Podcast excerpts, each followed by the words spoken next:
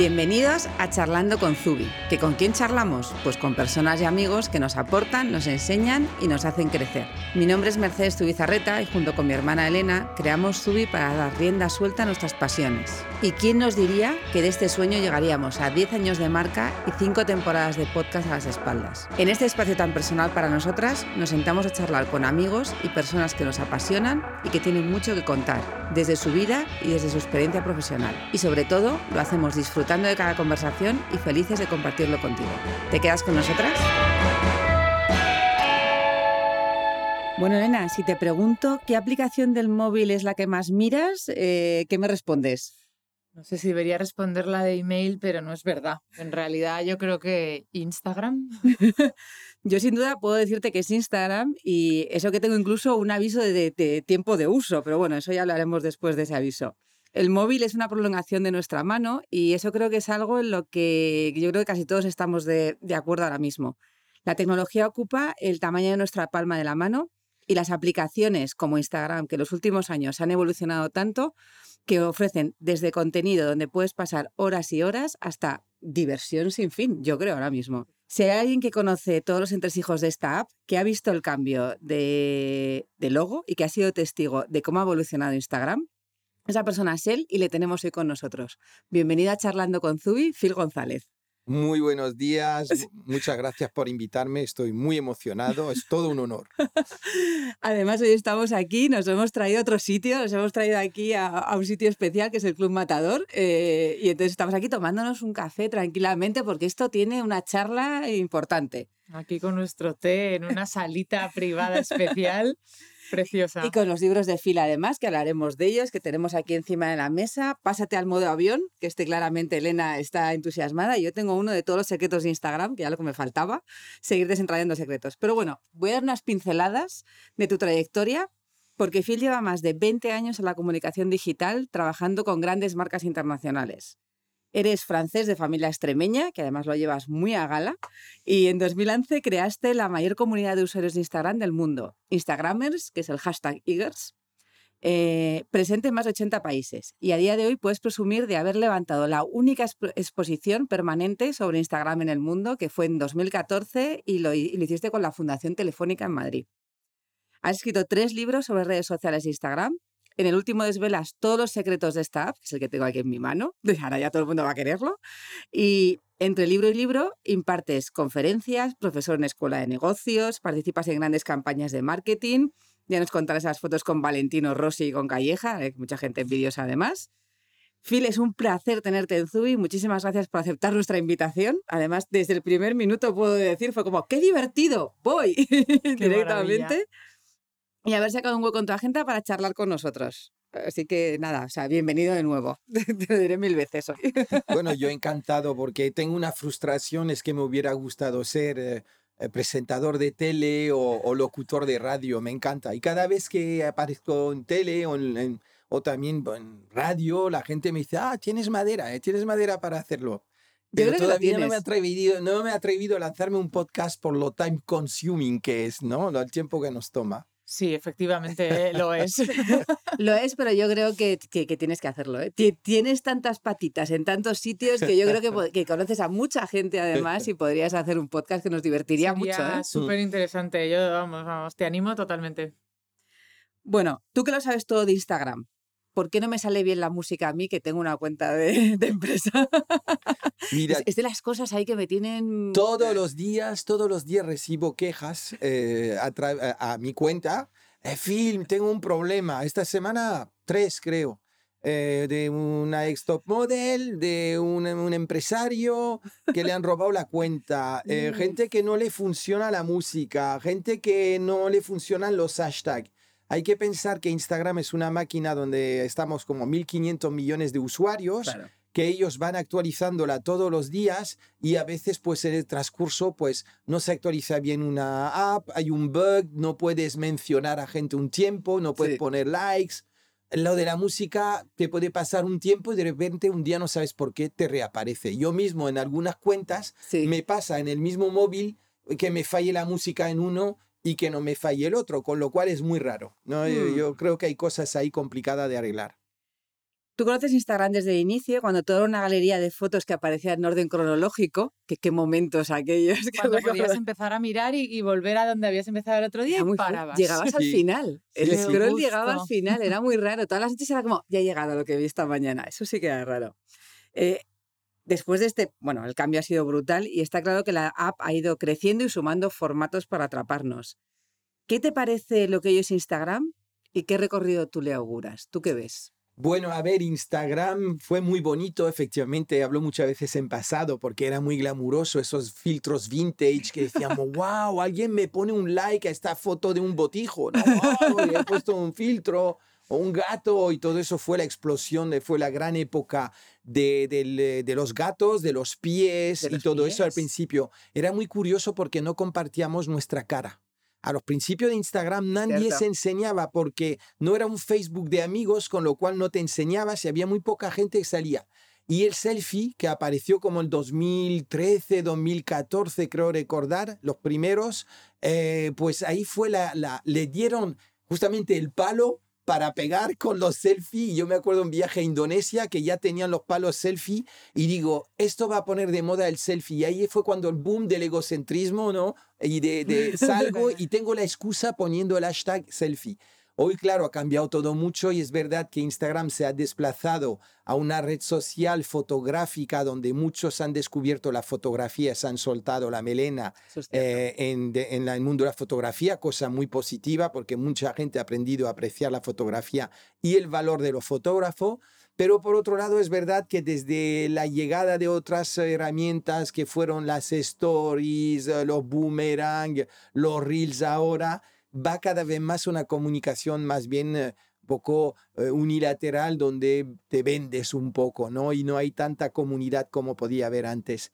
en el futuro, no lo sé. Yo siempre pienso, eh, es un debate muy largo, pero yo creo que cambiará la app cambiará primero por sus competidores, tiene que ahora defenderse de un ogro que es TikTok, que le está haciendo, creo, mucho daño cogiendo las generaciones más jóvenes, entonces tiene que hacer cosas para seguir siendo divertido. Eh, pero a la vez los que somos más mayores queremos seguir teniendo ese entorno eh, más artístico, más pausado. Y me decía, por ejemplo, Isa Saways, que es muy amiga mía, una bloguera de YouTube e Instagram, pues Isa me decía, Filio, es que no me apetece salir bailando, de verdad. Y si lo reels es salir bailando, pues, pues, no quiero bailar. Y, y digo, sí, Isa, tú sigue con tus cosas, que los que te quieren te seguirán apreciando donde estés. Tal cual. Totalmente.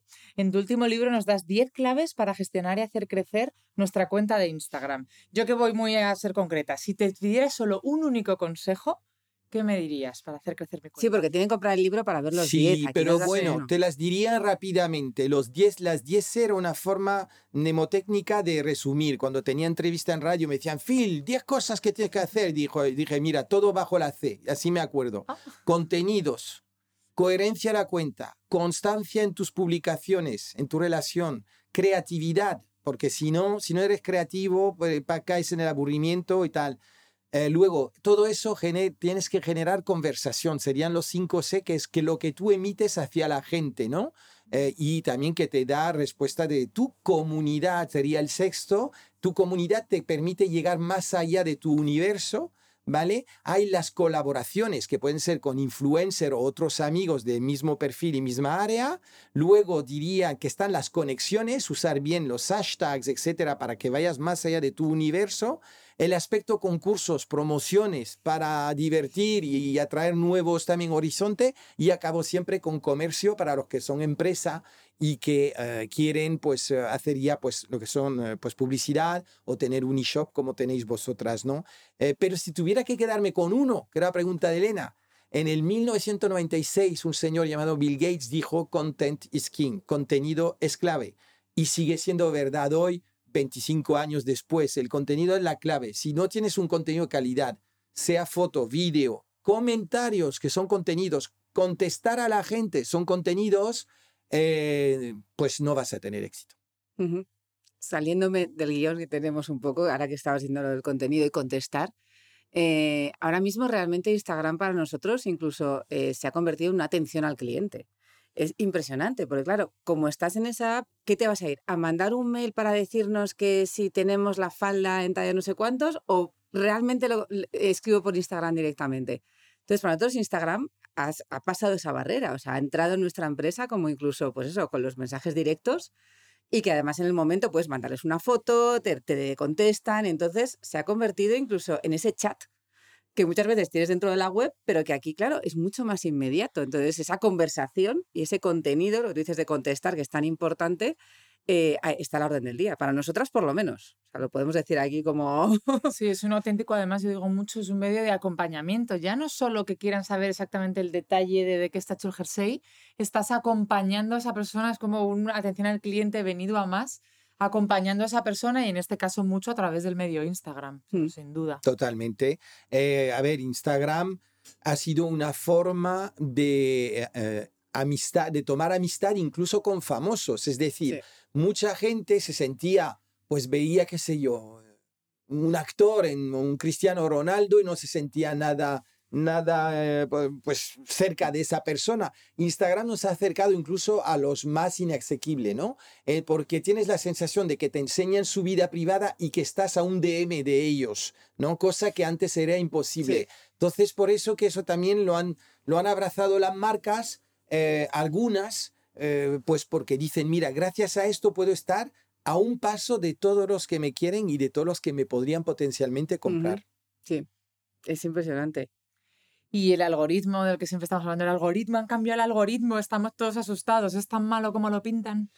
A ver, el algoritmo no es malo, el algoritmo es una forma de funcionar de Instagram, es un, pues, un cálculo matemático que al principio era muy sencillo, me recuerdo los principios en el 2010, eh, que era, si tú subías una foto y tenías 50 likes en menos de dos minutos, tres minutos, salías en los más populares, que eran un poco los most pops, lo llamábamos, los most populares, ¿no? Que era un poco como el trend topic mundial. Entonces tú cuando conseguías un most pop en Instagram, a esa época te caían 500 followers en dos horas. Entonces la gente se mataba para eso. Me acuerdo que los turcos, curiosamente, gente turca de esa época había descubierto cómo funcionaba todo eso y los tíos estaban todos los días en Mospop, con lo cual muchos han conseguido cuentas millonarias siendo gente de a pie, ¿no? Sabiendo cómo funcionaba el, algoritmo. Hoy el algoritmo es más complicado, sigue teniendo en cuenta los likes que tiene tus publicaciones, los comentarios.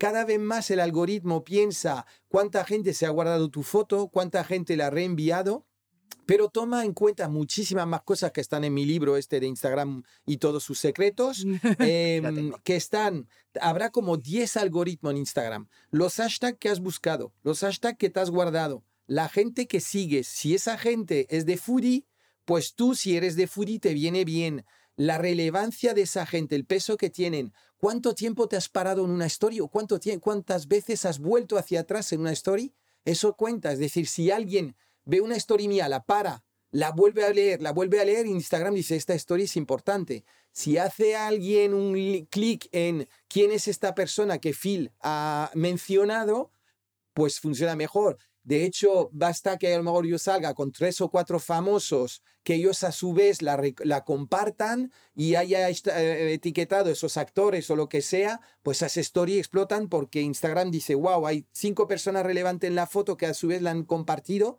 entonces, todos esos entresijos Instagram las hace porque quiere que lo que se enseñe sea relevante y que la gente no se aburra en Instagram. Tienen un problema con TikTok, es que creo que el, el, algoritmo de TikTok es mejor que el de Instagram.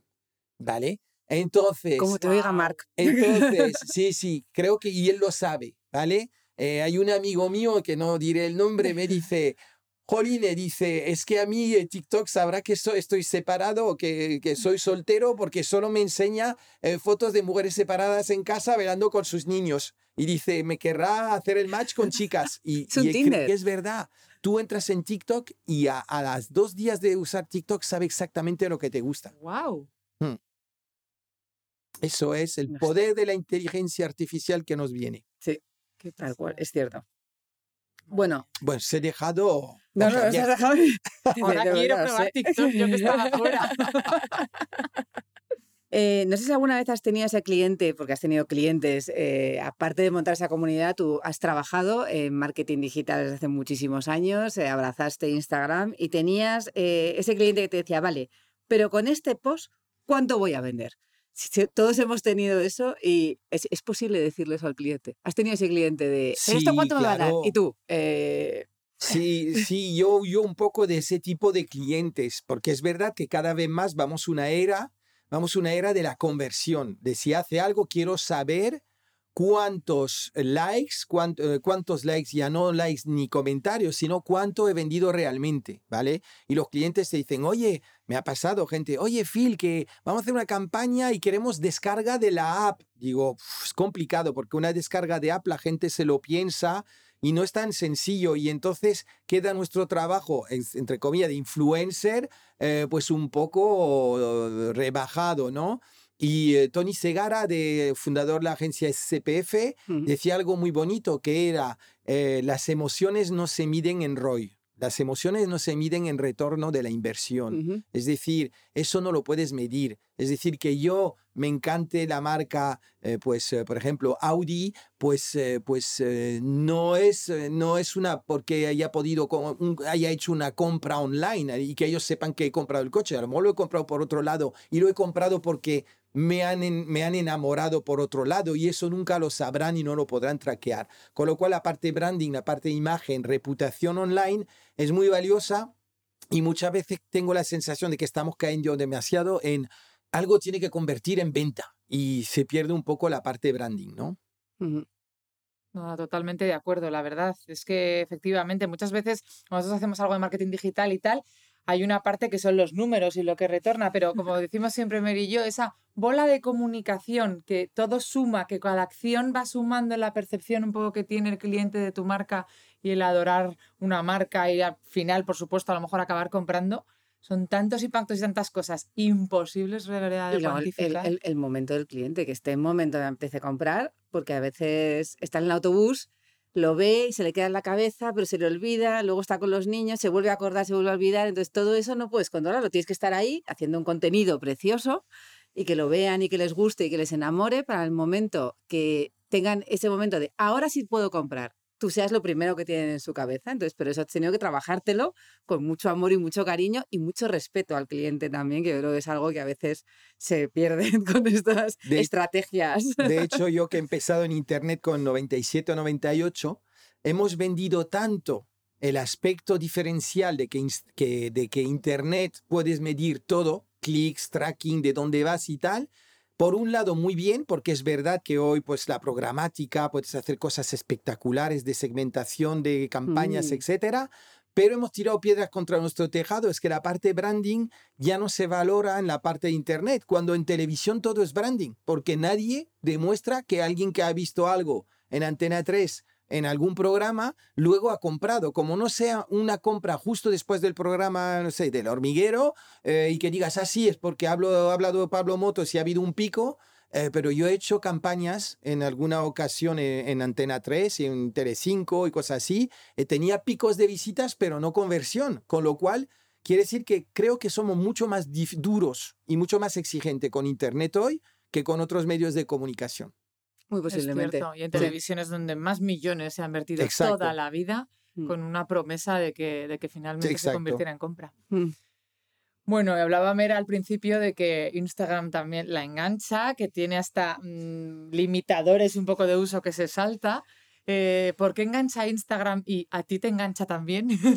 a ver, lo que me pasa a mí es que empecé a los dos meses de Instagram. Creo que seré el usuario 480 mil Estoy en los 500 mil primeros que se dieron de alta y hoy somos 1.500 millones. O sea, pues es curioso también cuando veo rankings de, pues, de número de, pues de dónde estoy en el ranking mundial y cosas así, es curioso. No lo miro mucho, pero ya son 10 años. Entonces mi relación con Instagram ha cambiado. Es decir, que había un momento que tenía un terrible FOMO, ¿no? El fear of missing out, que se llama, ¿no? El miedo a no entrar a Instagram porque me pierdo algo importante que está pasando. Luego, como monté esa comunidad mundial de fans de Instagram, tenía tantos inputs todos los días, todo el mundo hablándome de Instagram, escribiéndome de Río de Janeiro, de Australia, de todos los lados, de problemas, movidas entre los usuarios, de yo llegar como de pacificador, como si fuera el Butros Butros Jali de la, de la ONU. Eh, no, no discutáis, no, no, este influencer no es tan malo, no, el otro tal.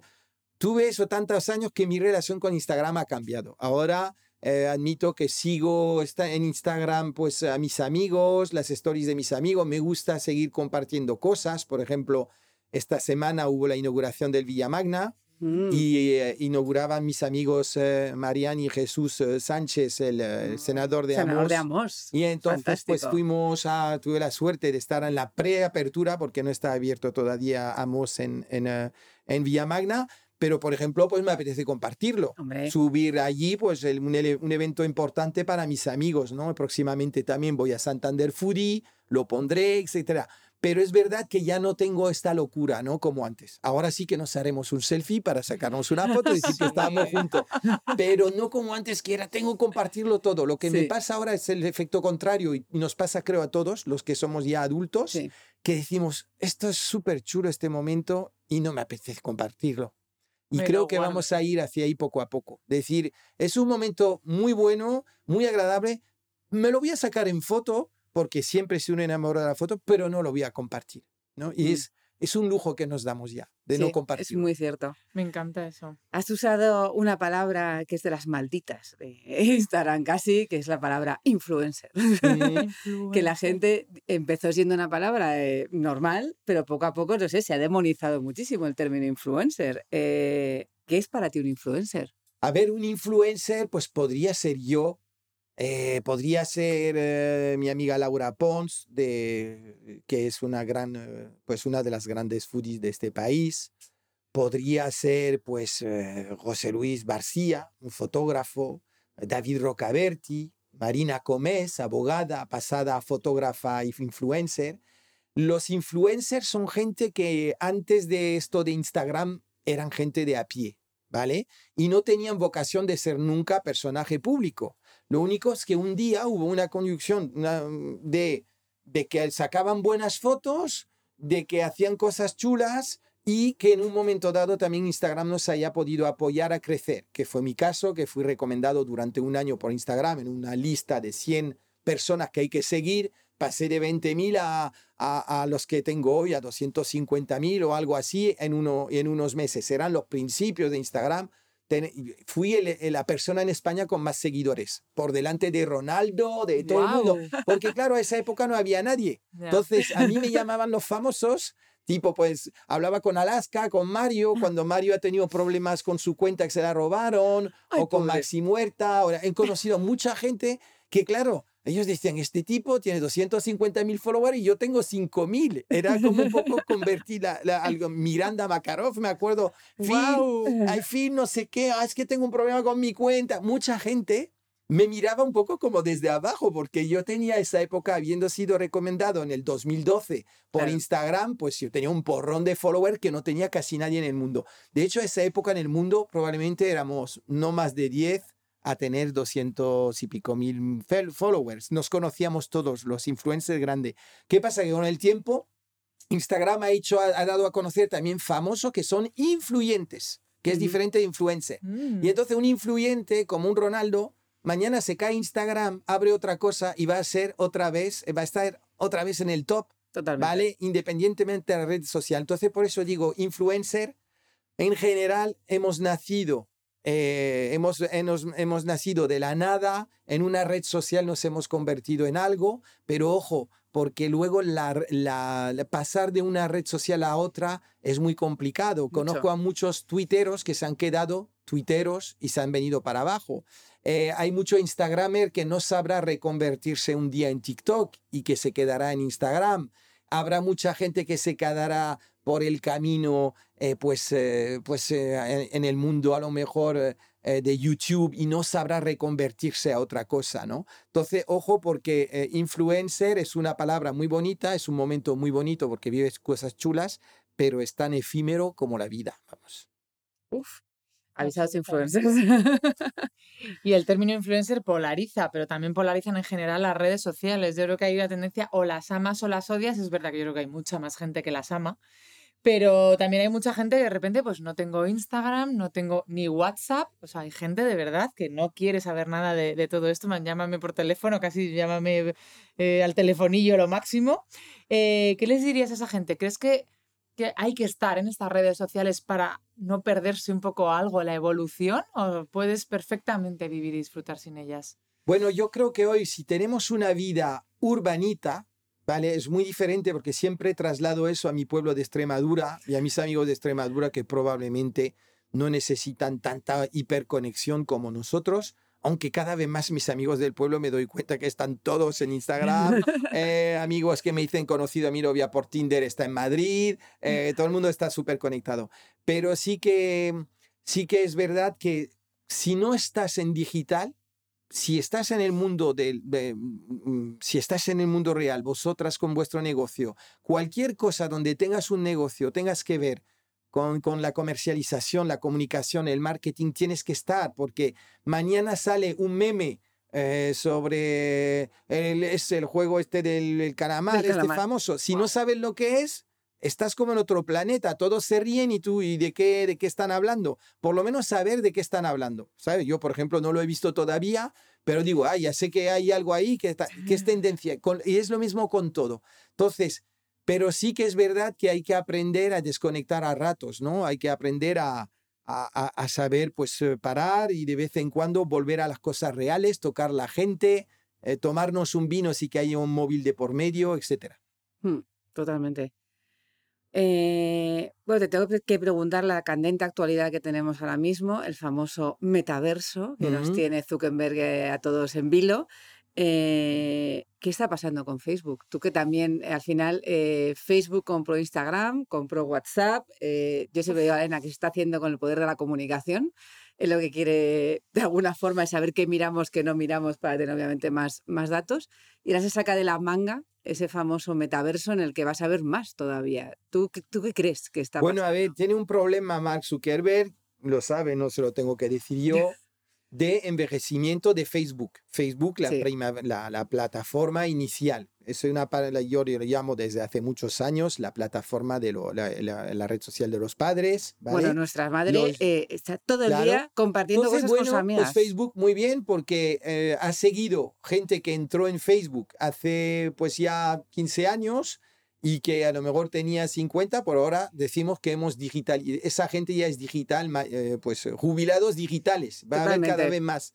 Pero igual con, ellos con Facebook les vale, ¿vale? Ujú. Y ellos les vale a lo mejor más ruido, más Instagram, más, eh, más eh, TikTok, no, pero con eso les vale porque es una forma de seguir en contacto con sus amigos reales, con Ujú. lo cual seguirá.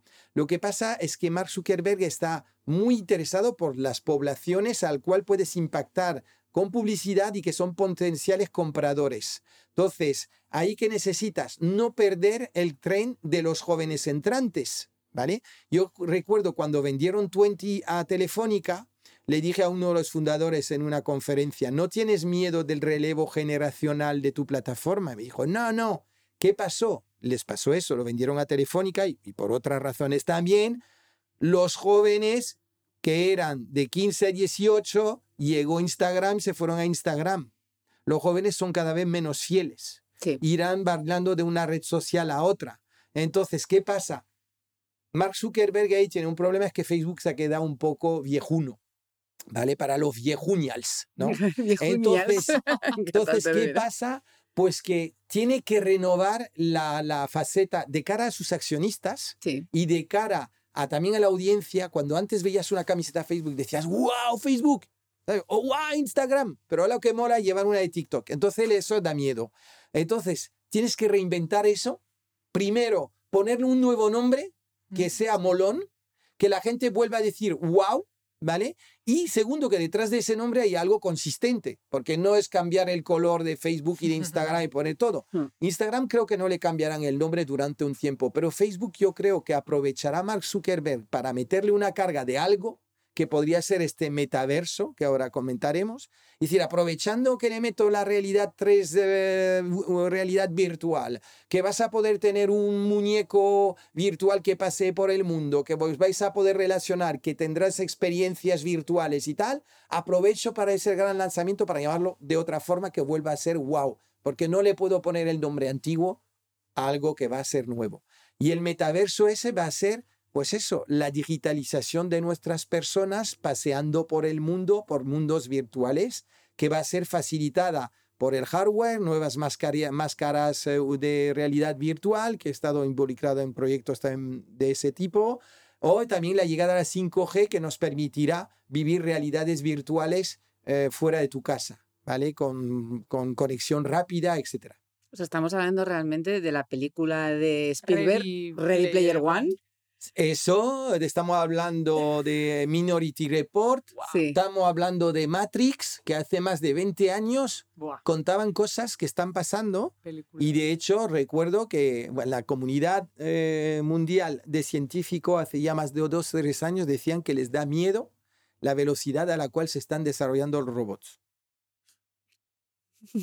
que tienen miedo los científicos de qué velocidad están aprendiendo las máquinas. Entonces, no sé si nosotros lo veremos, pero Terminator, con unos años de, unos, venga, 20, 25 años de diferencia, va a poder, vamos a ver cosas muy sorprendentes. Es que ahora vemos la máquina de Terminator 1 y nos parece una cosa antiquísima con lo que ya estamos viendo, ¿no?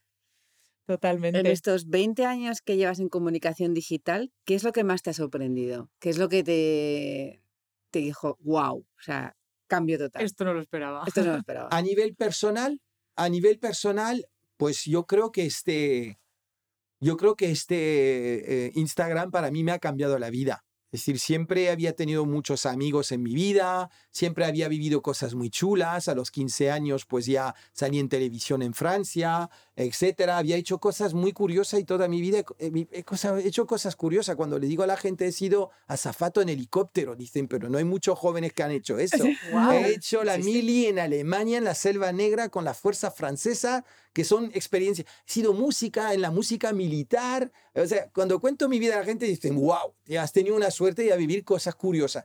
Pero es verdad que Instagram, Instagram me cambió la vida porque he vivido cosas como que yo cuando era pequeño, por ejemplo, me encantaba Viviana Fernández, Vivi Andersen en su día. El día que Viviana la veo, la conozco, eh, nos sacamos una foto juntos o yo soñaba con, con la Fórmula 1 de niño, soñaba con ir a la Fórmula 1 de la época de los Lafitte y los Arnoux y los Alain Prost franceses, ¿no?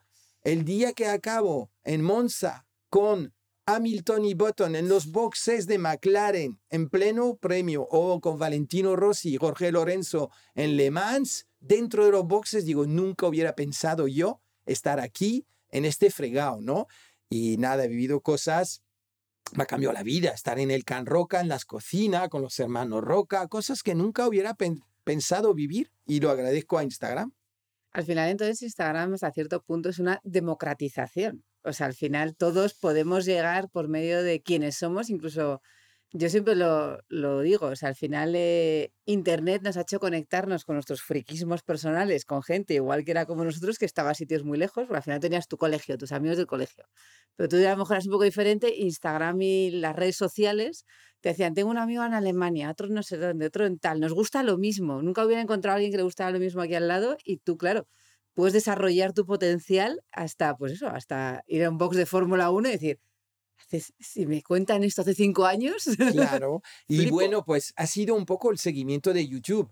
Eh, eh, Pablo Alborán no sería nadie sin su y tú, y tú, y tú en YouTube. Sí. Roshan Red, lo mismo. Yo conocí a Roshan Red cuando era una niña con 17 años tocando en el Círculo de Bellas Artes y éramos cuatro allí o en la Sala al Sol que fui, me saqué una foto con ella y era como así, como una niña súper tímida. Me volví a encontrar con ella hace poco eh, y, le dije, mira esta foto de ti conmigo hace 15 o 20 años y ella se quedó como, oh, ¿sabes? No, pues sí, 15 años, fácil, ¿no? Y entonces, pues digo, Instagram ha sido lo mismo un poco que YouTube.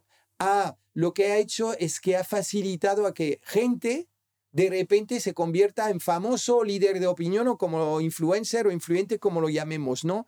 Y tiene una parte positiva, que lo bonito es lo que les digo a mis alumnos en clases de, cuando doy clases de, de, pues de marketing digital, vuestra vida es preciosa porque puede cambiar en cualquier momento. Puede surgir el meme histórico que os hacéis mundialmente conocido. Pero tiene una parte negativa. Y es que hay muchos niños que creen en ese golpe de la suerte como si fuera la lotería. Entonces Muy todos cierto. subiendo meme, meme, meme, a ver si un día me toca la suerte tal. Y olvidan que al lado hay que trabajar, hay que formarse, porque no te va a dar de vivir eh, a base de memes que no lleguen a nada, ¿no?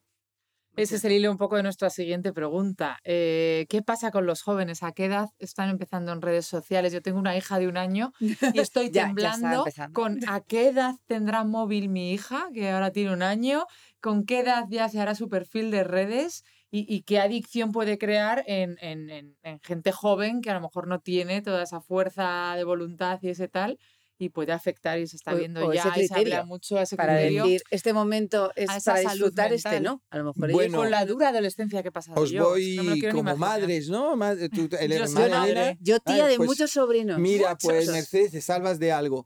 Os voy a decir algo que os va, a Elena le va a dar bastante miedito. Los científicos han demostrado ya que los jóvenes que han crecido con, con las tablets tienen el área eh, de lo que es la parte central y frontal del cerebro más desarrollado que los que no nos hemos criado con tablets, ¿vale? Entonces, quiere decir que una evolución de miles, millones de años del ser humano tenía un cerebro con unas ciertas características y desde que esos niños están con tablets, ¿vale? Se han desarrollado más la parte frontal. Entonces dice, wow, muy bien se ha desarrollado. Mala suerte. Es que es la de la, de, de la impaciencia, de la falta de foco, de la toma de decisión a lo loco, de la de que te, que te, que te aburres de las cosas, que te, te ponen nervioso, etc. Es el reflejo de los jóvenes de hoy. Que en clase, al, a los 30 segundos, como no seas un payaso, ¿vale? que soy yo, soy bastante payaso, de hecho, en curso por eso, porque si no, se aburren, ¿vale? Si no hay pasa algo como en la serie cada minuto, se, se van a otra cosa. Entonces eso da un poquito de miedo. Entonces, ¿qué hacemos? ¿Les quitamos el eh, tal a partir de cada edad? Yo digo, a ver, yo intentaría no dejárselo antes de los 12 años o los 10, venga, vamos a decir 10, pero de forma eh, 10, a los 10, pues que vean contenidos, a lo mejor en el cole, que tengan tablets para ver, que, que aprendan lo que es el medio digital al cual se van a enfrentar, para poder consultar cosas, etc. Luego, a nivel de redes sociales, creo que también tienen que estar. El problema es que si no están, creas una brecha. Si tú tienes un niño en una, en una escuela y le quitas el móvil, pues dice, vale, se queda él fuera y puede ser un poco el patito feo, ¿no? Entonces yo creo que hay que saber un poco esas dos cosas, pero yo creo que hay que pensar en lo que hacían los Steve Jobs y Mark Zuckerberg y compañía que han creado todo esto, que llevan a sus hijos a escuelas sin digitalización, sin teléfonos móviles. Eh, Mark Zuckerberg por contrato, sus niñeras no tienen móviles. Eh, Steve Jobs, que inventó el iPad y el iPhone, eh, no dejaba a sus hijos que lo usasen. Creo que durante el periodo de formación pueden usarlo, pero hay que racionalizarlo, ¿no? Ujú. Madre Porque hay una parte que está en juego en nuestra salud mental. Más allá de en niños, también en adultos, eh, hay una parte que ahora se está viendo. Ansiedad, eh, eh, gente que tiene que dejar Instagram y además gente incluso con muchísimos seguidores, contratos de todo, que de repente un día te ponen un post de no puedo más, he estado eh, sonriendo cuando no estaba sonriendo y se van seis meses o un año. Es una cosa que, que impacta mucho. Totalmente. Eh, hay, nos, es ver, se, se nos ha metido tanto en nuestras vidas que ya tenemos dificultad incluso nosotros a darnos cuenta del tiempo que le dedicamos. Han Sí. puesto en los teléfonos esos, fa- pues esos facilitadores de calcular el tiempo que eh, gastas en algo, pero la gente no es consciente si es mucho o poco, ¿no? Entonces, por eso doy muchas charlas sobre desconexión digital, eh, y, y me, me se- mm, fue curioso, hace poco di uno- unos workshops a, a una gran marca automóvil y a los clientes de una gran marca automóvil y venían, eh, vino un niño que venía con su padre y me dijo, mira Phil, que paso tantas horas en Instagram y otras tantas en TikTok. Me lo dijo cuando yo se lo, di- se lo dije y que se dio cuenta, ¿no? Entonces, yo creo que ahí vamos a tener, el problema es que los padres no han sido educados para educar digitalmente a sus hijos. Estamos aprendiendo sobre la marcha, todos. Entonces, eso, cuando me dice la gente dónde va, digo, no lo sé. No lo sé. Yo creo que va a haber un momento, un estallido. Por lo menos para nosotros, para los que hemos conocido la vida sin móviles, creo que va a haber un, un hartazgo, como lo pongo en Pásate al modo avión, ¿no? Vamos a tener un hartazgo y vamos a decir, ay, no, ya no quiero tener el móvil en esta cena, me lo dejo en casa, etcétera, ¿vale? Creo que va a pasar. Yo estoy empezando a veces a lo dejo, te vas a dar un paseo por el campo tal, que sí, luego dejas de hacer la foto de turno, pero lo dejas y te sientes Mm. ciertamente liberado. Tú, tú tuviste hace cinco años esa necesidad de desconexión de la que estamos hablando y de esas reflexiones has escrito dos libros, que es Pásate al modo avión y Máster en Desconexión Digital. ¿En qué fase estás ahora con respecto a eso? Pues mira, algo muy positivo ya, eh, que es mi primera recomendación. Cuando me dicen, dame una recomendación, si tuvieras que darme una sobre desconexión, es el móvil en la habitación, en el dormitorio. Es decir, yo antes iba a mi dormitorio, cogía el móvil y me quedaba y me escribían un WhatsApp a las 12 y a la una estaba todavía conectado al WhatsApp, hablando de chorradas que había podido hablar en cualquier momento. Y lo mismo por la mañana.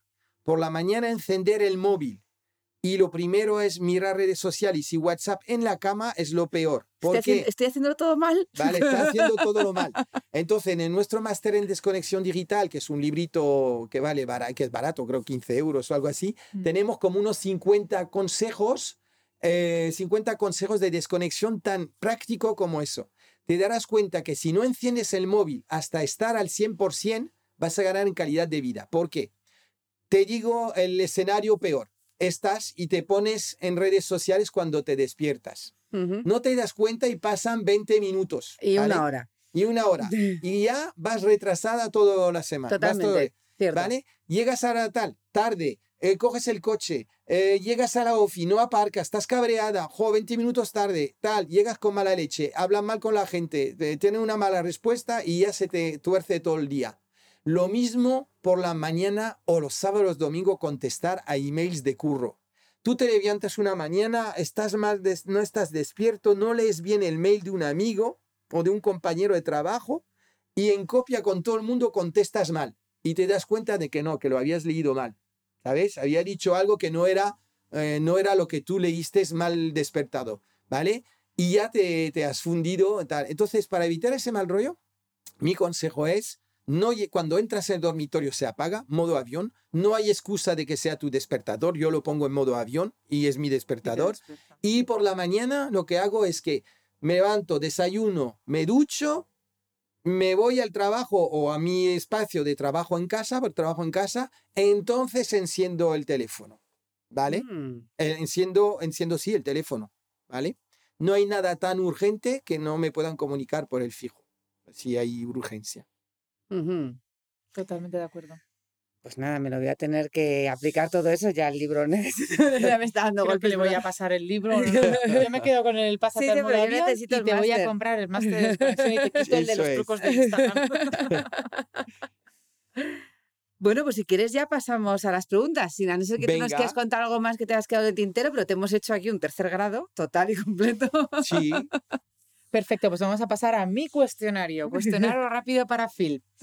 ¿Qué es lo primero que hace Phil cuando se levanta? Ya nos ha dicho lo que no hace, pero... pues me tomo un batido de plátano y no intento desayunar sano, es decir, ya no como croissants ni pan ni nada por la mañana. Siendo batido- francés. Sí, pero ha sido en mi época de director de marketing en corporaciones, pues sí, te ibas a la máquina de café, te tomabas un bollo, una magdalena, todo industrial, y me di cuenta que efectivamente no me sentaba bien al estómago, ¿sabes? Porque tienen, eh, pues, mm, todo lo que dice Carlos Riocu, ¿no? El de la, pues todo lo que no deberían los ultraprocesados, a mí me fastidia el estómago, me doy cuenta. Y ahora mi solución es un batido de plátano con un hielito y, una, y un poco de leche de soja, ¿vale? Y ya está.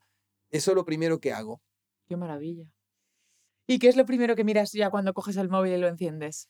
Sigue siendo, creo que estoy pasándome a WhatsApp, ¿vale? Es decir, que antes era Instagram sí o sí, y ahora miro si veo notificación en WhatsApp, que sí me pasa, porque desgraciadamente, como todos nosotros, estamos en mil grupos, y cuando se enciende la mecha de un grupo por la noche y te vas a acostar por la mañana, hay 70 mensajes, eh, pues, eh, pues terrible. Ahora me estoy en un grupo con 18 amigos canarios que nos vamos a esquiar junto a Suiza.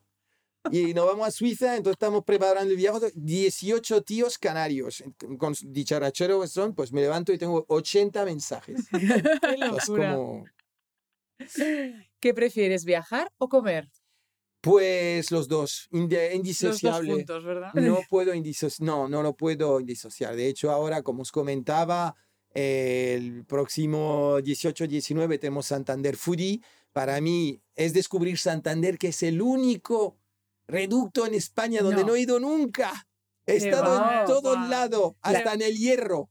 Y no- La barra Pero- de la bombi. por lo que sea, eh, nunca. De luz, bueno. por lo sea, que sea, nunca se me ha resistido. Te Y tenía que ir eh, se me fastidiaba y he ido a Gijón, he ido a, he ido a Ba- País Vasco, he ido a Asturias, he ido por todos lados, pero no sé por qué Santander se me resiste. Entonces, 18-19, Santander Foodie con el senador de Amos, que estará allí, con quien organizamos este super eh, evento. Y allí, pues, ¿qué voy a hacer? Pues dar una charla y, por supuesto, conocer Santander y eh, ir a disfrutar, a disfrutar del senador de Amos, espero. bueno, Qué maravilla, qué bueno. Tu gran pasión confesable, no sé si ya nos estabas confesando. A ver, eh, es que hay muchas. Me gusta la fotografía, me gusta, aunque os digo que esto de Instagram me ha cansado mucho de fotografía. Es decir, he tenido tanta fotografía en mi vida, he visto tanta fotografía que me pasa sin querer ser prepotente. Hablaba un día con Bayon Rat, que es uno de los mejores fotógrafos en España, y me decía que él o otros fotógrafos mundialmente conocidos me han dicho que han pasado por momentos en su vida de, de, de burnout, ¿no? De ya, ya lo han, ya lo he hecho todo, ya no, ya no me hace gracia nada. Hasta el propio Bayon Rat, Premio Nacional de Fotografía, me lo decía, ¿no? Yo no soy un, un fotógrafo profesional, pero sí que me pasa eso, que he visto tanta fotografía, he sido jurado, tantas cosas, de tantos premios, que ya me cuesta decir, ay, tengo que sacar esta foto. Entonces voy a dejarlo un poquito reposar. Colaboro con Leica, tengo una cámara muy bonita de Leica y hago, hago fotos para mí, pero no las comparto tanto. Pero algo que sí me, me encanta es la música electrónica. Mm, Entonces, ahora para Navidades me voy a comprar una mesa de mezcla buenísima para poder hacer el David Guetta de turno, pero en casa. Siempre. Pincho solo para amigos. Y este año he pinchado en el Blue Bar de Formentera, que es de un amigo mío, y me, Me encanta.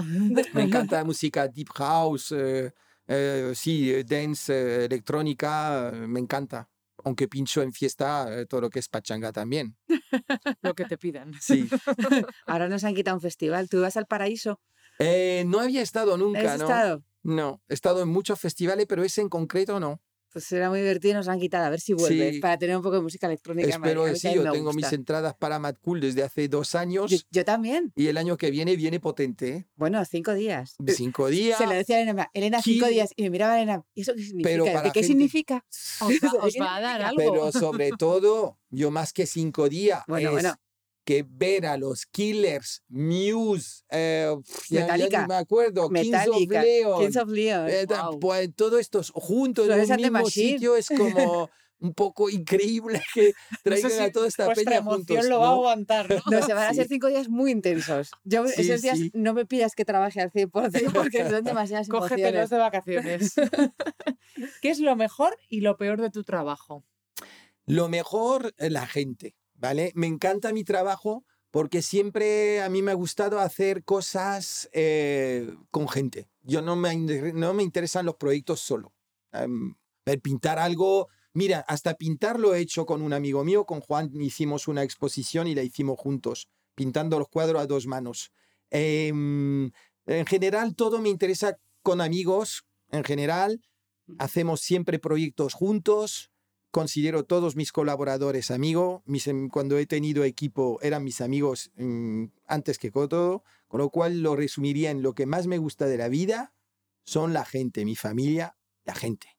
Lo que menos me gusta, nuestros egos, a todos, ¿vale?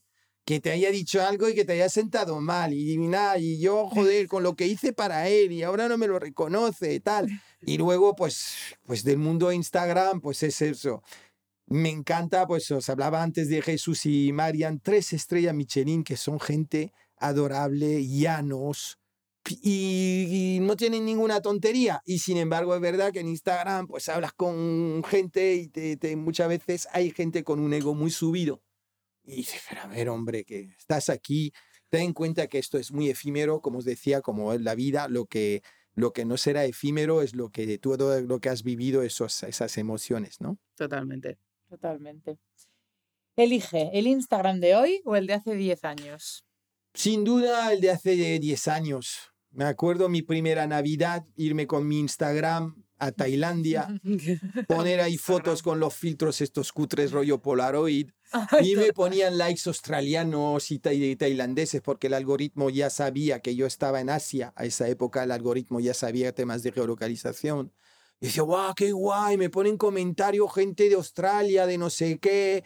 Y tenía 300 followers. Me acuerdo de cuando llegué a 300 pues haber celebrado, ay, tengo 300 followers. Esa época era muy bonita, porque quedábamos por la noche, sabíamos que a tal hora estaríamos todos ahí, nos escribíamos en mensajes visibles entre todos y se armaban foros debajo de las fotos. Y eso pues ha desaparecido, ¿no? Y, pero bueno, no quito que, que lo bonito de Instagram es que he conocido muchísima gente, he vivido momentos únicos que, que no volveré a vivir, vamos. Mm. ¿Y añadirías algo más a Instagram? creo que siempre, no sé, un día al equipo de Instagram me dijo, ¿qué podríamos añadir a Instagram? Y le mandé una batería de 20 cosas. Wow, claro, Instagram ha crecido mucho. Esto era la época de Josh, cuando era Josh Community Manager de, de Instagram, que Josh de hecho me borró mi primera cuenta. Eso fue muy divertido, que me borraron mi cuenta Instagram, porque yo me llamaba Instagramers. Y después, con el éxito de mi comunidad mundial, me invitaron a visitar Instagram y a Facebook. Yo me había llamado, por, como no podía llamarme Instagramers, me llamé Igers y hoy ese hashtag tiene 500 millones de fotos, Igers, puesto en Instagram, ¿no? Entonces, ¿qué pasa? Pues que, pues a esa época Josh me dijo, ¿qué mejorarías, no? Y me acuerdo fue el 2012 o el 2013 y le dije, mira, lo que deberíais hacer es hacer desaparecer los likes si la gente lo desea. Que la gente, si no quiere enseñar eh, sus likes porque se sienta mal, porque él cree que sus fotos no se merecen 10 likes, sino más, y que no es justo Instagram, pues, pues que la gente los pueda hacer desaparecer. Y me dijeron, ah, very interesting idea. Y lo pusieron en el 2018, o sea, 16 o 7 años después de que les comenté la idea. Otra, otra que, bueno, hay muchas cosas que han ido poniendo, como los DMs, que al principio no teníamos DM, al principio no teníamos hashtags, curiosamente, los tres primeros meses. Y por eso que el primer hashtag Giggers lo puse en el enero cuando, de, de, 2011, cuando abrieron los hashtags. Pero hoy lo que sigue faltando es que hoy Instagram se ha democratizado tanto, 1.500 millones de usuarios, tal, la tematización. Yo hace mucho, desde los principios de Instagram, dije, esto va a crecer y le va a faltar como unas áreas para poder hacer como en los foros antiguamente, zona de motos, zona de gastro, zona de tal, que tú puedes ir visitando y pueden estar los usuarios un poco pues por temáticas. Y por supuesto lo que tiene Twitter desde hace años, que Instagram no sé por qué no han copiado, tu lista de favorito. Quiero Totalmente, Quiero tener mis favoritos en coaching o mis favoritos en blanco y negro, mis favoritos en cocina y que de vez en cuando entres a tu lista de gente que siga. Y solo veas esos porque te apetece la ver cocina. tematización y creo que eso tardan, están tardando en hacerlo y que, bueno, hmm. que podría eh, perjudicarlo. Phil, eh, última pregunta. ¿Veremos a Phil bailando en un Reels? Pues a ver, se me da bien bailar. En, a los 15 o 16 años salí en televisión española porque ah. tenía un grupo de amigos míos, así que éramos eh, muy afro, afro mix eh, latino, negritos y de todo ahí en París y bailábamos muy bien breakdance. Por favor. Entonces a los 15 o 16 años yo bailaba ya mucho shuffling y todo lo que está muy de moda ahora, el shuffling este y tal. Así que ya salí en televisión francesa muchas veces. No descarto hacer uno algún día, pero no creo que cree una cuenta de baile, no lo creo. Que bueno, en este mundo nunca se sabe. Bueno, eh, muchísimas gracias, de verdad. O sea, he flipado. Tenemos ahora aquí para, yo creo que, que va a, flipar todo el mundo. Bueno, eh, un placer haberte tenido hoy con nosotros y que hayas podido sacar un hueco Sabemos que tienes una agenda complicada, así que, pero bueno, mil, mil gracias por venir. Las agendas no son complicadas, hay que descomplicarlas. Hay que descomplicarlas como Sí, Instagram, como la vida en general. Ahí tiene que ser, tenemos que ir hacia una vida más sencilla. Cerraría Cierto. con eso. Vamos a un mundo de máquinas, de inteligencia artificial, de robotización, de que te van a predecir qué quieres, te dirán con quién te tienes que enamorar, eh, con quién te tienes que casar. Es Es- ya Estás así. diciendo Black Mirror. Vale, Black, Black Mirror, Mirror. ya. Entonces, ¿qué es lo que vamos a querer las personas? Vamos a querer, como dice mi coautor Jimmy Pons, vamos a tener que ser human-centric. Los comercios, los establecimientos van a tener que dejar de lado los chatbots para algunas preguntas mecanizadas, van a tener que volver a la humanización, porque lo estarás dispuesto a pagar más para que te atienda una persona de verdad. ¿Vale? Y querrás un servicio humano y vamos a querer volver a desconectar y vamos a querer ir a hoteles donde pagaremos para que nos impidan tener wifi o teléfono, ¿vale? Hoteles de desconexión que ya se llaman black holes, ¿vale? Entonces volvamos a la humanidad, volvamos a ver estos amigos, volvamos a llamar a la gente en vez de mandar WhatsApp, que son otros de los consejos que doy, y volvamos a mandar Christmas para Navidad. Me parece perfecto. Me parece perfecto. Qué Pues gran nada, cierre. Volveremos, volveremos a repetir con otro café por aquí. Nosotros en Matador contigo, clarísimamente. Muchísimas gracias. Gracias a vosotras. Gracias.